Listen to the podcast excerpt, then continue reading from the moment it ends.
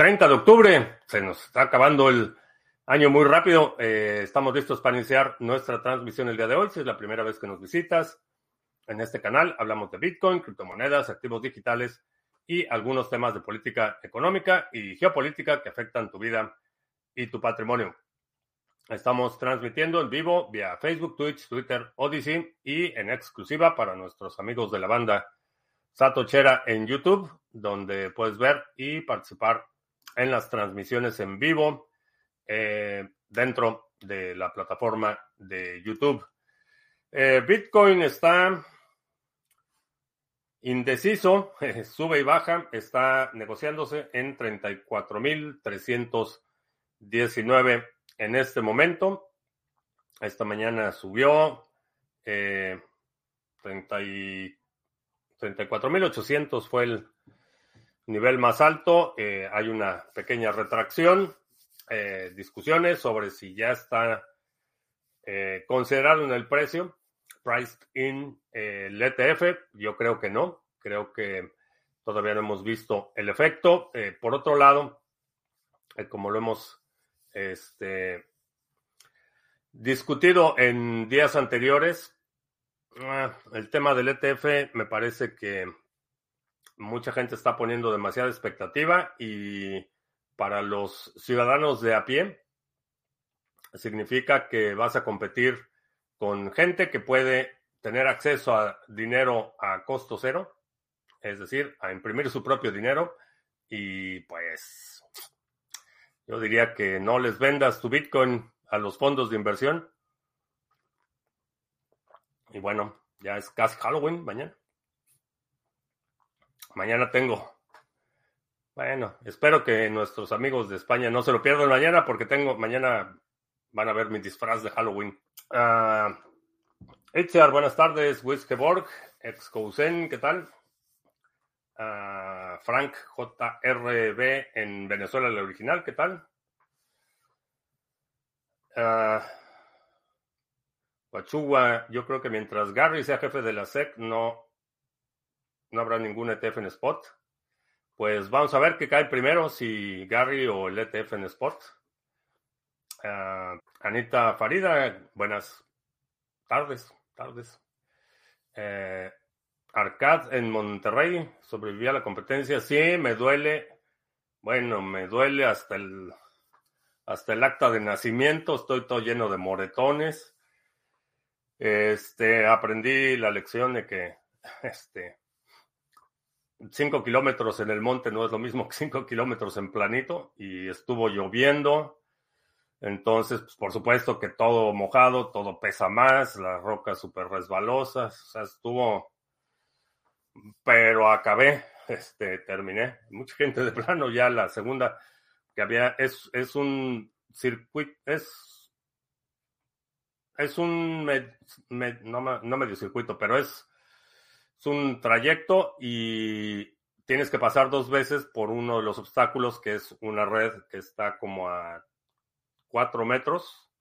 Tienes que subir por la red y pasarte al otro lado, o sea, cargando todo lo que tienes que cargar y pasando al otro lado tienes que cruzar, hay un, un cauce de un río, ahorita está más o menos seco, pero está el cauce del río y tienes que cruzar con una, por una viga, con una cuerda, pero la cuerda está altísima, entonces, este, bueno, estoy todo moreteado y... Entonces sí estuvo pesado, pero, pero terminé. Este, ya, ya estoy inscrito para la próxima, en mayo. Este, vamos a ver. Tomé muchas notas, oportunidades para prepararme mejor, pero sí estuvo, estuvo brutal. ¿Crees que el Standard Poor's, el índice, el SP500 entrará en una tendencia bajista?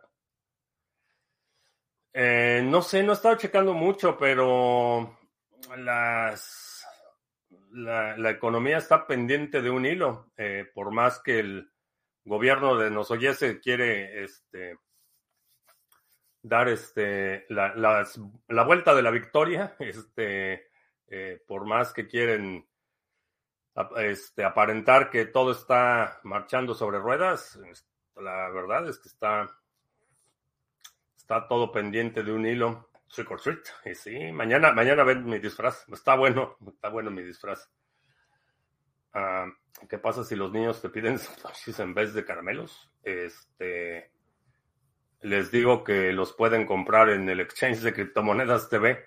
Eso iba a decir, aquí en España no necesitamos disfrazarnos, el panorama allá donde mires está terrorífico. Bueno, aquí también está este, muy candente la situación. Este, desafortunadamente, la, la división es tan profunda que cada vez hay más grupos que parecen justificar la violencia política. No veo una instancia, eh, vaya, no, no hay un, no hay una institución, un grupo, una persona que pueda revertir esto lo suficientemente rápido. Entonces, realmente el resultado de las próximas elecciones va a ser trivial. Eh, si gana, no, no creo, honestamente no creo que llegue el agente naranja, pero uh, si gana un republicano, este, van a decir que este, van a tratar de, de hacer una limpieza este, y a cobrar todas, todas las afrentas de este gobierno y eh, si ganan los demócratas van a decir que se robaron la elección y, y, históricamente había cierta congruencia al exterior. Si había un enemigo externo, eh, ya las, las líneas eh, ideológicas internas se consolidaban y ya no pasa eso. Ya internamente hay una profunda división en todos los temas. No importa si es el tema de Israel, no importa si es el tema de Ucrania o cualquier, el tema de China. Este, la división está, está al punto en que ni siquiera la, amenaza externa es un elemento de cohesión, que ha sido no solo en Estados Unidos, sino que históricamente eh, eh, la retórica de la amenaza existencial ha sido extremadamente efectiva. Fue lo que sostuvo el régimen de Cuba por décadas, es lo que ha mantenido el, régimen, por ejemplo, de Maduro y todos los que se dicen víctimas del imperialismo yanqui, este, esa retórica de la amenaza externa ha sido un factor de cohesión interna en muchos países y eso aquí no, no veo que esté pasando y veo que la división llega no solo al punto de la opinión de ciertos grupos marginales, sino gente que se supone que tiene cierta autoridad en la materia de política exterior o en la materia de, este, eh, de la defensa, de seguridad nacional. La división está, está muy, muy profunda. Así es que disfruten su Halloween, que, que no sea el último, y el Día de los Santos Inocentes, o no, que es el Día de los de todos los santos. El primero de uh, Iván Dom, ¿qué tal? El Yuyo en la carretera. Manuel, en todos lados está complicada la cosa. Eh, sí. Y bueno, pues hay que prepararse. No, no, no sé qué más decir. Este, este proceso de balcanización que estamos observando es algo que hemos estado hablando ya desde hace, desde hace mucho tiempo aquí y y el proceso se está moviendo rápido. Y es octubre. y pues empezaron a, circular rumores bastante fuertes ayer y el sábado y ayer que eh, Putin le había dado un ataque cardíaco y que ya había despachado. Pues ya cuando empieza el run run de la muerte del dictador, empieza la cuenta regresiva. Bueno, yo ya empecé mi cuenta regresiva hace un año, pero nada más les recuerdo que hace un año dije que dos años. O sea que vamos a ver, vamos a ver. Las acciones de Tesla cayeron un 25% en tres meses, las ventas de los vehículos eléctricos caen y caen. Eh, no solo cae y cae, sino que General Motors anunció que va a suspender la producción de vehículos eléctricos y parece que ya empieza la retórica de que pues a lo mejor los renovables no eran tan buena idea y eh, The Guardian, un periódico británico, publicó un artículo diciendo que la, las turbinas, bueno, la energía eólica que había sido basada en una ilusión, entonces, así como que de entrada, ya la narrativa parece que está revirtiéndose. Uh, por finalizar, te dan algún premio o certificado. Eh, me dieron un parche. Bueno, no se ve, pero un parche y una camiseta, pero las camisetas no llegaron a tiempo y las van a mandar por correo. Este, pero sí, te dan tu parche conmemorativo de que terminaste y a los primeros lugares les dan una moneda metálica como premio a los tres primeros de cada categoría. Me quedé muy, lejos de ser de los primeros, pero mucha gente de plano uh, ya para la... Ah, eso es lo que iba a decir, para la segunda vez que tienen que pasar por la red, ya, vámonos. Pues terminé, que eso era mi objetivo y sin duda ha sido lo, la, eh, la cosa más físicamente extenuante y demandante que he hecho hasta el día de hoy. Los de Acapulco y los que invierten en bienes raíces, en, entre comillas, seguro se replanteará todo. Sí, estaba. Tengo gente cercana que tiene propiedades allá. Y sí, efectivamente, lo que van a hacer es cobrar, cobrar el seguro y vámonos, porque no van a, no tienen planes de reconstruir ni nada, porque van a tratar de cortar las pérdidas lo más que se pueda, pero con la situación política, eh, el dominio que tiene el crimen organizado de la ciudad, eh, ¿no?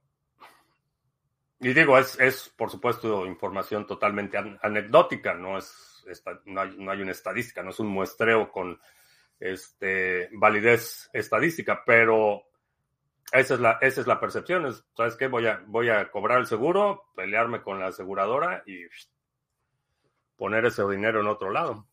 Porque va a ser, va a ser una, una cadena de eventos. Eh, muchos negocios no van a poder abrir, eh, particularmente todo lo que son negocios pequeños y medianos no van a poder abrir. Este, muy pocos negocios tienen este, seguros. Eh, muy pocos hoteles pequeños y medianos tienen seguros. Entonces vas a tener una situación en la que ya esa, digamos que esa clase media que producían este, los negocios pequeños y medianos y, y, esa actividad hotelera mediana, independiente, va a desaparecer, no, no van a regresar. Entonces vas a tener a las supercadenas comerciales y los hoteles, eh, los que son cadenas y eso, no creo que tengan problemas para este, cobrar el seguro y remodelar, pero vas a tener una disparidad enorme donde no hay, no hay actividad económica local y todo lo que hay es inversión de gran escala. No va a haber este, eh, actividades, digamos, alguien que va a Acapulco eh, de vacaciones, no va a haber esas actividades eh, que eran atractivos turísticos, no va a haber servicios, no va a haber prestadores de servicios de mediano y alto rango, entonces se va a tardar años, años en, recuperar de esto. The, Guardian, periódico Progress. Sí, esa es, esa es la nota, que The Guardian ha sido un, un, periódico muy alineado con las ideas progresistas y la energía renovable y demás. Y pues ya, para que el The Guardian salga con que la energía eólica estaba basada en premisas falsas, pues está cañón. La 5B y fuerza. Sí, acondicionamiento físico, que eso es lo que hablaba en la, en la última sesión de la segunda B.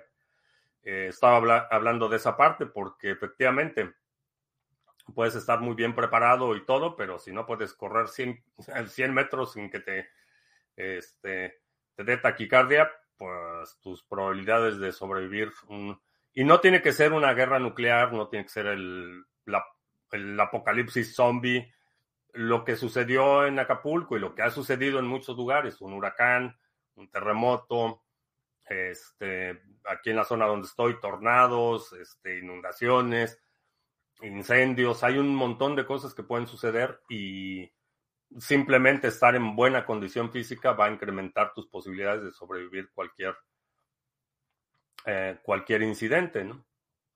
no es garantía, pero si incrementa mis posibilidades de sobrevivir algo y bueno, enfermedades y otras cosas, ¿no? Pero en ese contexto, sí, el acondicionamiento físico es importante. Se confirmaron todas mis sospechas tras la entrevista Miley. Eh, no sé qué dijo en la entrevista y no sé cuáles eran tus sospechas, pero qué bueno que saliste de dudas, supongo. Uh, gracias. ¿Crees que la economía de mercado es lo más importante en cualquier sistema social? Así sea el liberalismo o socialismo, ya que es un es lo principal para generar dinero en un gobierno. Eh, no todas las economías son economías de mercado. Hay, por ejemplo, China, donde la actividad, bueno, la actividad económica es fundamental para cualquier gobierno. Los gobiernos no producen nada. Los gobiernos extraen recursos del sector productivo. Hay economías en las que el Estado pretende hacer las dos partes ser el motor económico y el, el principal consumidor. Y pues ahí está Venezuela, que es lo que pasa cuando el gobierno se mete a, este, a, operar todas las industrias, aerolíneas, este, telecomunicaciones, infraestructura, este, termina invariablemente en un desastre de corrupción y eh, desfalco de, este, de las empresas. En otros casos, ah, donde hay mayores libertades económicas, sí, definitivamente eh, es, el, es la actividad productiva la que sostiene a los gobiernos. No hay, no hay, no hay otra opción. Cuando el gobierno no tiene capacidad o, o, no hay economía de dónde extraer esa riqueza, pues le pasa lo que le pasó a Zimbabue. Este, que simplemente no hay economía que soporte el gobierno y el gobierno solo imprime dinero y se colapsa todo. Eh, entonces, el mercado es fundamental para sostener a los gobiernos. ¿Por qué nadie promueve el uso de la wallet oficial de Bitcoin que está soportada por el equipo de desarrollo de Bitcoin? Incluso puede respaldar tus llaves. Recuerdo que Satoshi la aprobó. Mm, no hay tal cosa como wallet oficial de Bitcoin. Eh, Bitcoin Core es una wallet, pero realmente el, propósito es que sea un nodo completo. Y generalmente, y a lo mejor eh, parte de mi culpa que lo había obviado, pero cuando hablamos de correr un nodo completo, estamos hablando del software de Bitcoin Core. Por lo menos yo cuando hablo de correr un nodo completo, me estoy refiriendo al, al software de Bitcoin Core. Eh, no se utiliza generalmente tanto como wallet, sino como un nodo que te permite conectar otros servicios a, ese nodo para efectos de verificación.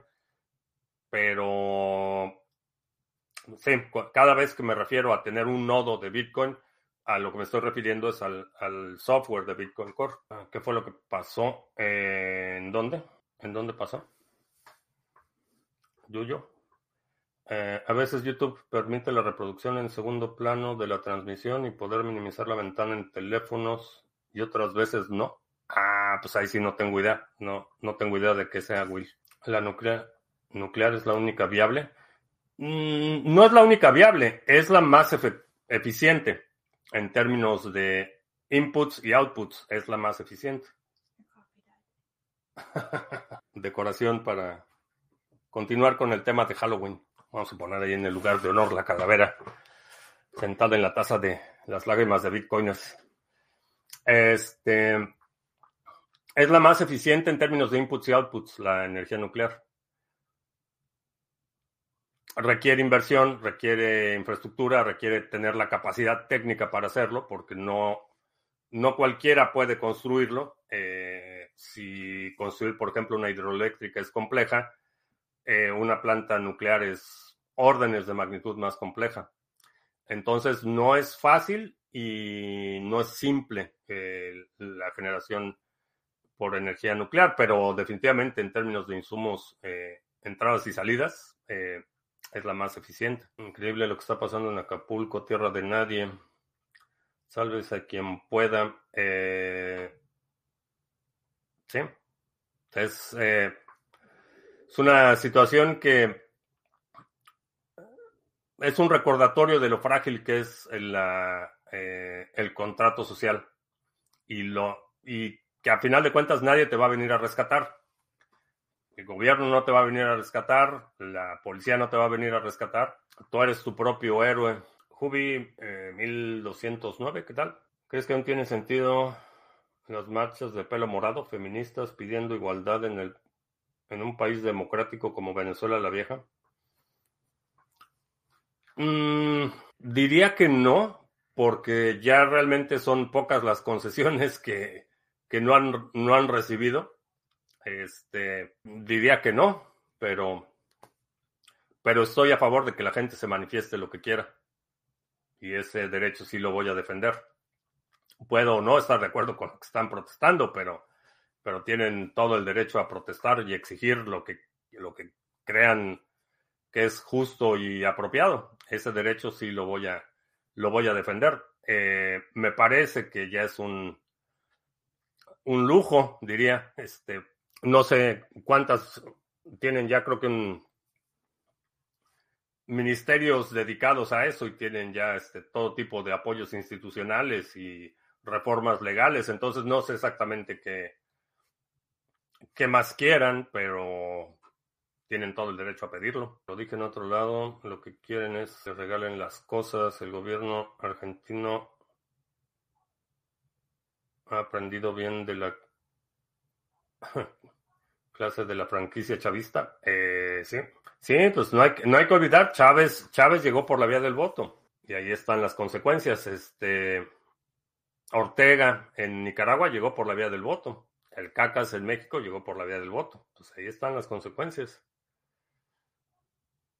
Adirciño en Colombia minando Fiat, ¿qué tal? Kabuki Chom. Con el cambio de hora aquí en Venezuela la Vieja, hoy puedo estar en el directo. Ah, cambio de, horario. Ya cambiaron, ya cambiamos el horario. Ah, no sé. Este, no sé a qué te refieres con el cambio de horario, pero yo estoy aquí a esta hora, lunes, miércoles y viernes, y a las 7 de la noche, hora del centro, martes y jueves. Parece que tenía razón, BlackRock va a reventar el precio para luego aprobar el ETF. Eso es lo que yo haría. Si yo estuviera en la posición de BlackRock, eso es lo que haría. Buena tasa, sí. Eh, otro regalo de la dueña. Para migrar las carpetas de Bitcoin y Electrum o Fulcrum hacia un disco duro de mayor capacidad, podría copiar toda la data y luego actualizar las rutas de enlaces simbólicos. Eh, no sé con Electrum, con Bitcoin Core si lo puedes hacer. Con Electrum o Fulcrum nunca lo he hecho. ¿Vas a celebrar el Día de Muertos? Eh,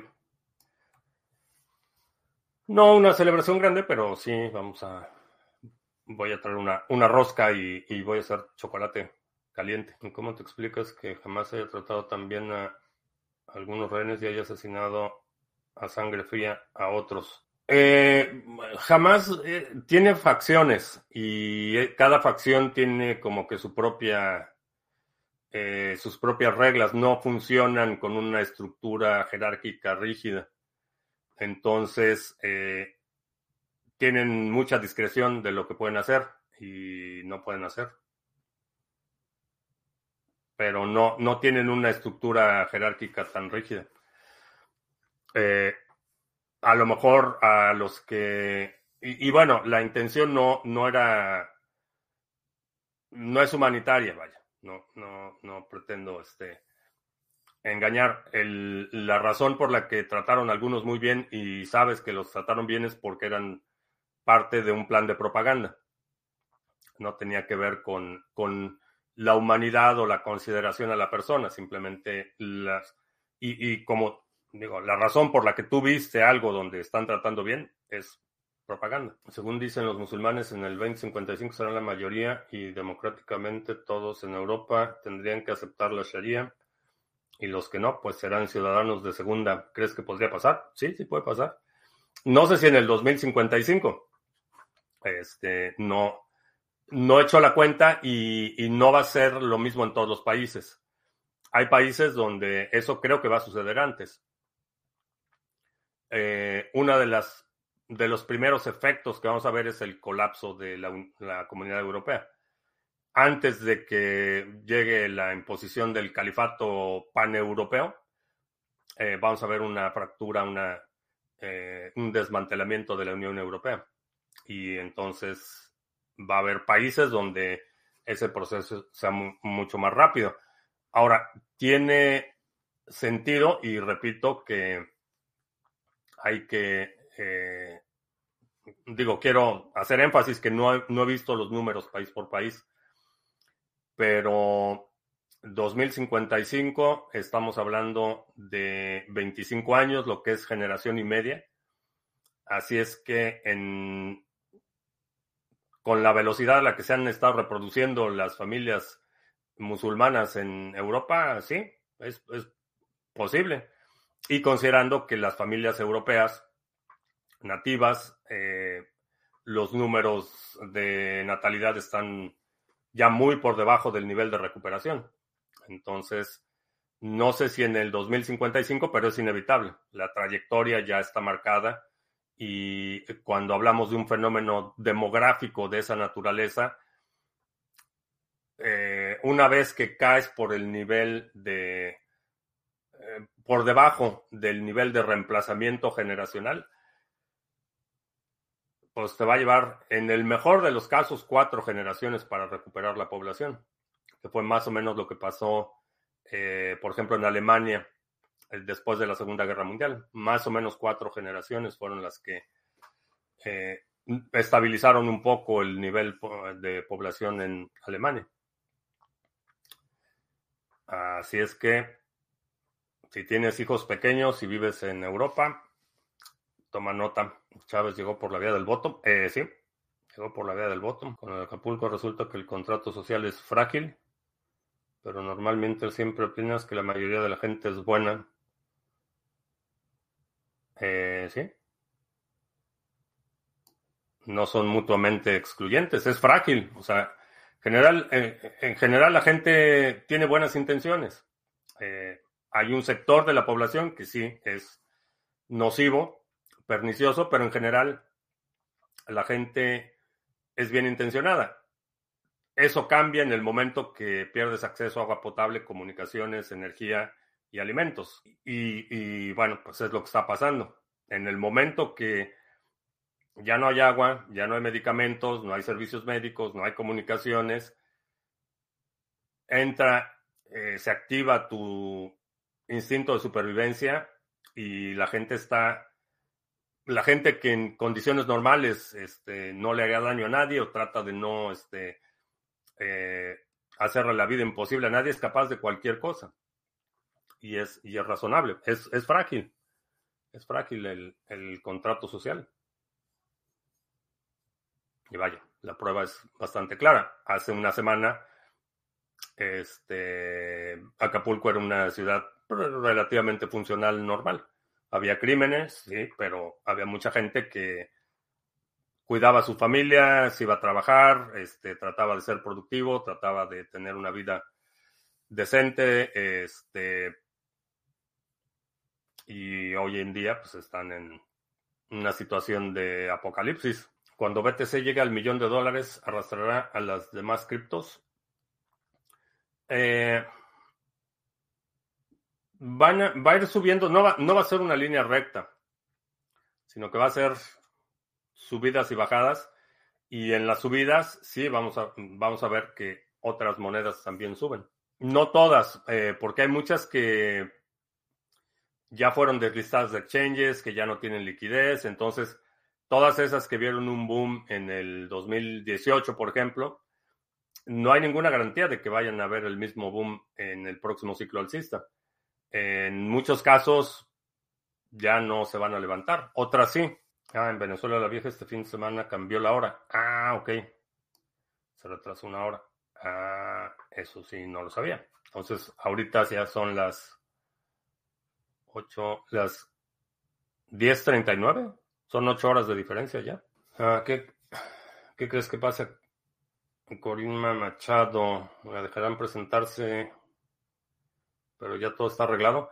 No sé a cambio de qué levantaron las sanciones de el petróleo venezolano. A lo mejor parte de la negociación fue que por lo menos fingieran que iba a haber elecciones democráticas. A lo mejor ese fue parte del trato con Estados Unidos. Como todo gobierno está usando la máquina de la desinformación a todo lo que da. Todos lo están utilizando. Esa es una situación de, del estado actual de la tecnología. La desinformación siempre ha sido, la propaganda siempre ha sido un elemento pegado o, muy utilizado por los poderes en todos los momentos de la historia. La diferencia es que está mucho más, eh, mucho más dispersa y puede ser mucho más nuclear o, mucho más eh, dirigida. A diferencia de la era radiofónica, por ejemplo, donde se transmitían mensajes de radio para una población general y todos escuchaban el mismo mensaje y veías ahí en, este, por ejemplo, Radio Libertad, eh, estacionado cerca de las eh, de Cuba, transmitiendo mensajes anticastristas, pero toda la población recibía exactamente el mismo mensaje. Eh, lo mismo durante la guerra. el inicio de la Segunda Guerra Mundial, toda la propaganda oficial de la fiebre o, el pánico anti, anti-japonés que, se vio aquí en Estados Unidos al inicio de la Segunda Guerra Mundial fue producto de esa propaganda, que era una propaganda genérica. Hoy en día estamos ya en un estado de la propaganda más personalizada, donde dependiendo de cuáles sean tus conexiones con distintas redes, vas a ver piezas distintas o giros distintos a los mismos hechos. Pero no deja de ser propaganda y la propaganda siempre ha sido una eh, una herramienta de los conflictos bélicos. ¿Qué opinas del meme viral en 2013? los bitcoins muerte a los bancos y bitcoins en el 2023. Por favor, BlackRock compra BTC. Sí, eh, hay bastante, bastante ironía en eso. Te veo muy entusiasmado con NIM. ¿Cuál crees que es el target realista de en BTC en el bull run? No tengo todavía target en BTC para NIM. Eh, ahorita estoy en la fase de acumulación. Eh, no tengo todavía target. Eventualmente sí, todo lo que es flujo efectivo, todo lo que recibo de staking y demás, eventualmente lo voy a ir pasando a Bitcoin, pero ahorita todavía no tengo target para, para NIM. Estoy aprovechando para acumular. Nota mental, no mudarme a Europa. Este, pues la verdad es que no, ahorita no, lo que hace cinco años eran buenos destinos para migrar, ya no. Eh, creo que va a haber un reacomodo de los flujos migratorios. Cris Muñoz, buenas noches. Musulmán y yo tengo tres hijos. Me siento culpable y todo. Este, digo, no, pues digo, no, no tiene, no es una, este, es una simple observación fácilmente verificable. Las familias, eh, estábamos hablando eh, específicamente del caso europeo, pero es el mismo caso aquí en Estados Unidos, por ejemplo, las familias conservadoras, ultraconservadoras cristianas y católicas, tienden a tener muchos hijos. Eso, eso es una, una realidad eh, empíricamente observable. yo vengo de una familia católica y es una familia grande. Entonces, este, no es, no es un tema de culpabilidad o no. Este es simplemente observación. Eh, las familias eh, en Europa, las familias este, musulmanas son las que tienen más hijos. Eso. Aquí los Amish, este, los, este, los de la iglesia, los mormones, los grupos religiosos este, más fundamentalistas tienen un montón de hijos. Nota mental, mudarme a América? Pues no sé, depende, digo, esa es una, una, situación que tú tienes que tomar por tu familia y por el futuro que crees que, que este, se va a presentar. No, no te puedo decir a dónde y no te puedo decir cuándo, pero, pero sí, lo que puedo hacer es eh, poner en, eh, presentar un escenario posible y para que si lo crees prudente actúes en consecuencia. ¿Por qué se da por el hecho que los hijos de musulmanes serán musulmanes radicales? Que no pueden ser ateos. Eh, el fenómeno de la radicalización de segundas y terceras generaciones es inculcado. Eso no, no es este vaya, no es un factor ambiental, es inculcado. Y particularmente en grupos muy religiosos no tienden a integrarse a la sociedad de la misma forma. Entonces viven en comunidades relativamente cerradas, todo su circuito social y todos sus contactos sociales dependen de la posición jerárquica o la posición de relevancia de la familia a la que pertenecen. Entonces, desvincularse de eso es una acción eh, bastante radical, porque no, no, es, no es como en otros grupos religiosos donde tú dejas de practicar la religión y pues a lo mejor te hacen caras en tu familia o la tía este, pega gritos en el cielo, pero no pasa nada.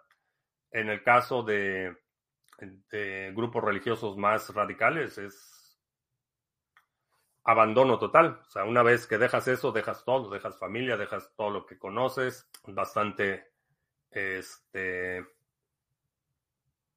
no es una decisión tan trivial como en la mayoría de las eh, sociedades occidentales, pero de ser posible, de hecho hay, hay ex musulmanes que son ateos, sí, sí se da, pero eh, son pocos. Cuando pasen estos circos mediáticos de las guerras y cambios climáticos, subirán todas las criptos. Van a subir y van a bajar. Eh, esto de los circos mediáticos y guerras, eh, cambios climáticos, va a durar, va a durar. Tuvieras la oportunidad de entrevistar a alguien en el canal, sea sin límites, ¿a quién entrevistarías? Entrevistaría probablemente a Elongado hay un par de cosas que me gustaría saber. Aquí son las 20:40. Ah, ok. Sé si son 8 horas de diferencia. ¿Cuál crees que es el top market cap en el próximo bull run? El top del market cap va a seguir siendo Bitcoin. Eh, Marco OMG 10 en Alemania. ¿Qué tal? Saludos, Fulano Tochi. Tarde con sueño. Yo también me duele todo, pero, pero aquí estamos al pie del cañón del youtuber Salomundo, que estafó mucha gente con sus NFTs. No, no tengo idea de quién sea. Eh, ¿Crees que las tiendas físicas van a desaparecer? En muchos lugares sí. En muchos lugares sí van a desaparecer. Eh, y para muchos productos sí. Hay otros que es más difícil. Eh, hay cosas que necesitas probar o ver físicamente. Entonces vas a tener más bien como salas de exhibición, donde no tienen el inventario, pero tienen demostraciones o productos, muestras físicas.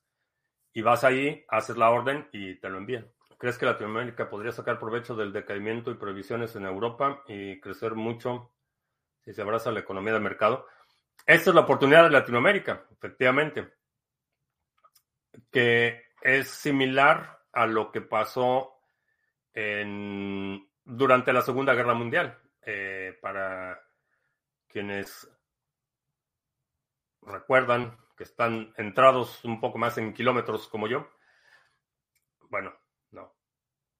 Que han leído como yo. No, los kilómetros no, tienen tanto que ver. Pero bueno, que han leído. Eh, la época del, de oro del cine mexicano, la época de oro de la industrialización de México, fue precisamente cuando Estados, Unidos estaba en guerra. Entonces tenías que las principales potencias industriales del mundo se estaban peleando entre ellos. Estaba eh, Japón, que aunque no era una potencia industrial, eh, era una potencia económica. Estaba Rusia, estaba eh, Alemania, Estados Unidos y los aliados, Inglaterra. Entonces, como que los principales países o las principales economías del mundo, todos estaban peleando entre ellos y fue un periodo de enorme expansión y enorme prosperidad para, en particular para México y para muchos países de Latinoamérica. Eh, ese periodo de la Segunda Guerra Mundial y los años posteriores a la reconstrucción fue lo que permitió eh, la fundación de Ciudad Universitaria en México y esa transición de una sociedad eh, eminentemente agrícola y rural, la primera mitad del siglo XX, a una urbanización y un desarrollo eh, eh, urbano, industrial y económico extremadamente acelerado entre el final de la Segunda Guerra Mundial, 1945, a 1955, por ahí es donde se da ese periodo de expansión enorme. Eh, si Estados Unidos no hubiera entrado a la guerra, ese fenómeno no habría sucedido en México y la urbanización se hubiera retrasado por lo menos otros 40 años. Entonces, e, ese periodo en los 40, cualquier cosa que fabricaras se vendía. Cualquier cosa que podías producir se vendía. Eh, tubería, este, zapatos, lo que fuera. Muchos de los complejos industriales, las fábricas, este, eh, si ves muchos de los productos nacionales en México, las fábricas fueron fundadas en ese periodo, entre mil, 1935 y 1955 es cuando se da ese, ese periodo de, prosperidad y, jabones y pasta y lo que fuera. Entonces, ese reacomodo de la economía es posible, pero con la política, este, ideología castrochavista depredadora, no va a suceder. Los países que se pongan las pilas y aprovechen la incertidumbre y la inestabilidad, eh, que establezcan incentivos para atraer inversión, lo van a hacer. Salvador, el Salvador creo que se perfila para ser de los principales ganadores. Eh, eh, Venezuela del Norte necesitaría un cambio radical de dirección. Argentina necesita deshacerse del peronismo ya de una vez por todas. Y va a haber, va a haber ganadores y perdedores y creo que la oportunidad está. La historia no se repite, pero rima. José Noguera dice que ya empezó el bull run. No, velas de días de 10 mil dólares para arriba. Eso es ya un bull run decente velas de menos de 10 mil dólares. Los hebreos ultraortodoxos y que hablan principalmente Yiddish en familias numerosas. Sí. En general, todos los, todos los grupos religiosos este, más fundamentalistas promueven la procreación. Si supiera que hay una gran diferencia entre un musulmán de Europa y un musulmán de Nigeria, no hay que tenerle pánico a una religión, sino a una cultura extremista. Uh, Sí hay una diferencia,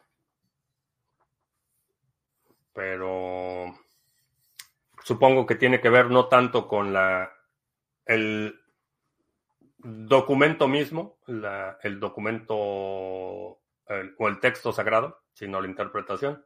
A mí me dicen que estoy loco cuando les digo que quiero tener 6 a 10 hijos. Los cubanos que transmiten para Cuba señales contra el comunismo reciben un grant de 20 millones al año y prácticamente no hacen nada pues vamos a hacer nuestra asociación contrarrevolucionaria, Fulano Tochi. Vamos a hacer propaganda subversiva para Cuba. Eh, si puedo filmar. Eh, no, estaba, estaba una lluvia torrencial, estaba este súper oscuro, nada más había así como que unas lucecitas marcando el camino. No, este, no hay forma de, de grabar eso de noche sin equipo este, bastante sofisticado y de por sí ya estaba todo mojado, súper pesado. Este, pero creo que en enero hay una que es de día. A lo mejor es así. Sí, grabo. Ahora si quieren a los latinos, ya ven que se pueden integrar más a su modo de vida. Mm, Mm, Sí, no, porque sigue la retórica antimigrante bastante, bastante ruda. Y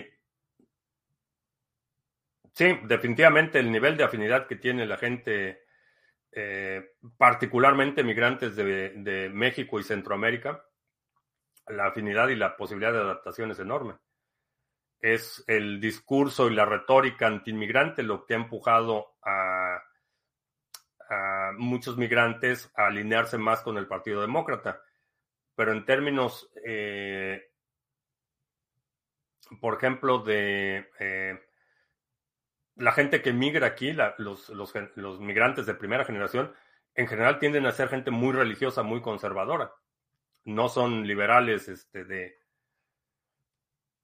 ultrafeministas, tienden a ser gente de, de mínimamente de cierto nivel de re- religiosidad y valores de la familia y bastante cercano a la, a la cultura aquí, entonces hay mucho más afinidad y está la familiaridad de la influencia cultural que ha tenido Estados Unidos en la en las culturas regionales. Argentina en la Segunda Guerra Mundial seguía la te- teoría de la tercera vía y le vendía cereales a sus aliados y al eje. Alemania recibimos mucha tecnología y de ahí surge el desarrollo nuclear del país. El comienzo del Bull Run en julio del 2024, eh, no. Tengo tiempo para seguir invirtiendo, sí. Burgers no pasó por ahí. Este, creo que no. Camuflaje en la cara. Este. Bueno, sí terminé enlodado hasta, hasta el pelo, pero no, no, no intencional. La historia rima, como dices, en alguna guerra en curso próximo alguien le echará bombas nucleares a su enemigo. Es posible. Eh, es posible. No deseable, pero a diferencia del final de la Segunda Guerra Mundial, hay varios países que ya tienen capacidades nucleares. Entonces, la posibilidad es una posibilidad real. Es parte del, de lo que hace la situación tan tensa, que ya no estamos hablando de un escenario de guerra convencional donde la superioridad numérica o militar territorial marca la diferencia. Ya, ya, no, es el, ya no es el caso no necesariamente. Y la guerra se ha transformado enormemente en, desde el inicio del conflicto en Ucrania. La, la forma en la que ha estado resistiendo Ucrania cambia considerablemente eh, el panorama de conflictos bélicos en el futuro. El uso de drones, por ejemplo, aunque ya había eh, en, durante los 20 años que duró la barbaridad de la guerra contra el terrorismo, este que pues, surprise, surprise, ganó el terrorismo, igual que las drogas ganaron la guerra contra las drogas y la pobreza ganó la guerra contra la pobreza, pero en fin, este había vehículos eh, no tripulados, pero eran digamos de ala fija, este un par de millones de dólares, este con limitado acceso para este, muchos países. Ya el tipo de, drones que está produciendo este, y utilizando Ucrania en el conflicto cambia considerablemente la dinámica de, los... Y, va a cambiar la dinámica de conflictos bélicos en el futuro. Había habido algunos intentos previos o algunos indicios de, el uso, usos no convencionales de drones. Eh, por ejemplo, aquí en la frontera México-Estados Unidos, el narco lleva un par de años utilizando drones para mandar drogas. Eso ya era sabido, pero le pones explosivos y le pones este.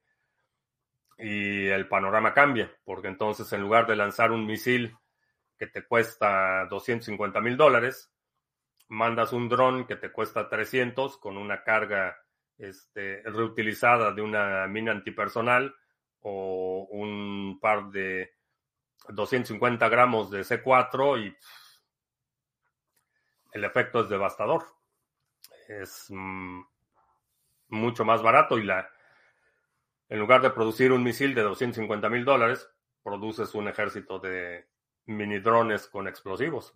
Y pues los sistemas de, defensa antiaérea no están, no están diseñados para ni, ni para este, detectar, ni, mucho menos para interceptar ese tipo de, de ataques. Entonces, el, el, panorama está cambiando rápidamente. Tony, que llegas tarde por el cambio de hora. Pues me apenas me estoy enterando ahorita que cambió el horario en España. Entonces, este, supongo que sí que llegaste tarde por el cambio de horario. Algunos analistas comentan que Putin es en realidad moderado en comparación con otros que le rodean. Mm, mm. No, como todas las figuras autoritarias, esos que le rodean, que lo rodean, le deben su poder a, le deben el poder o la capacidad de influencia que tienen no es por mérito propio, es este es una concesión que les ha hecho el poder. Entonces, eh, en su ausencia, entonces sí, creo que la situación, no creo que los más radicales este, pudieran ganar, pero definitivamente mientras él esté a cargo, él, de, él decide y, y, él da y quita. Y por eso es que ves oligarcas este, que se caen de las ventanas y este, se ahogan en la tina o pues, les da por tomar este test con material radioactivo o se les caen los aviones. El, el presidente de, la Federación Rusa es el que da y En su ausencia, eh, quien tiene control directo de las armas es este eh, Kadyrov, el líder de los chechenos, pero no creo que tenga la capacidad para tomar control completo de la Federación Rusa, porque está en ruta de colisión directa con la Iglesia Ortodoxa rusa, que ha, tenido un enorme poder y ha, expandido su influencia y su capacidad económica a la sombra de Putin. Entonces no veo, no veo que Kadyrov eh, tomara control de, del país, pero va a ser un, un, jugador de peso, porque además ya le transfirieron todo el material de Wagner. Alguna compañía como Wagner y, o Academy, pero que sean dedicados a los drones o a tecnología. Eh, que si existe alguna o que si hacemos alguna son operaciones conjuntas. Eh, ya todas, todas las este, los grupos de mercenarios y compañías de seguridad ya están entrándole al tema de los drones. ¿Sabes si para un juego de código abierto es fácil pasar el área transaccional a una blockchain? Ya que veo muchos juegos que tienen su moneda, pero todo el dinero lo gana la empresa del juego. Eh, si es código abierto, lo puedes hacer. Ahora, si es difícil, eh, puede ser difícil dependiendo de la complejidad de la arquitectura y la frecuencia de uso y la demanda de recursos. Hay unos drones kamikaze explosivos. Eh, sí, que hagamos una empresa de seguridad especializada en drones. Pues tengo, alguien me mandó un mensaje precisamente el otro día sobre el tema de los drones y no voy a revelar su nombre, pero esa persona tiene licencias para operar drones en, Estados Unidos, en Europa y en Venezuela del Norte. Pues vamos a minar Fiat. Una, una empresa de seguridad dedicada a operar vehículos no tripulados. Tiene futuro. No, no va a ser barato, pero, pero sí tiene futuro. Bueno, ya se me fue toda la hora, no hice anuncios. Pues bueno, ya saben los recordatorios de siempre. Ah, también, antes de que se me olvide. Estamos celebrando esta semana el cumpleaños número 7 de Criptomonedas TV.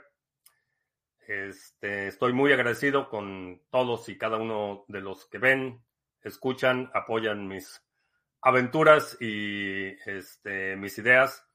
Para los que reniegan y discuten, también estoy muy agradecido. Eh, por lo que hemos logrado como comunidad. Eh, estos siete años han sido años de muchísimas satisfacciones. Y bueno, pues gracias a ti por acompañarme en esta aventura.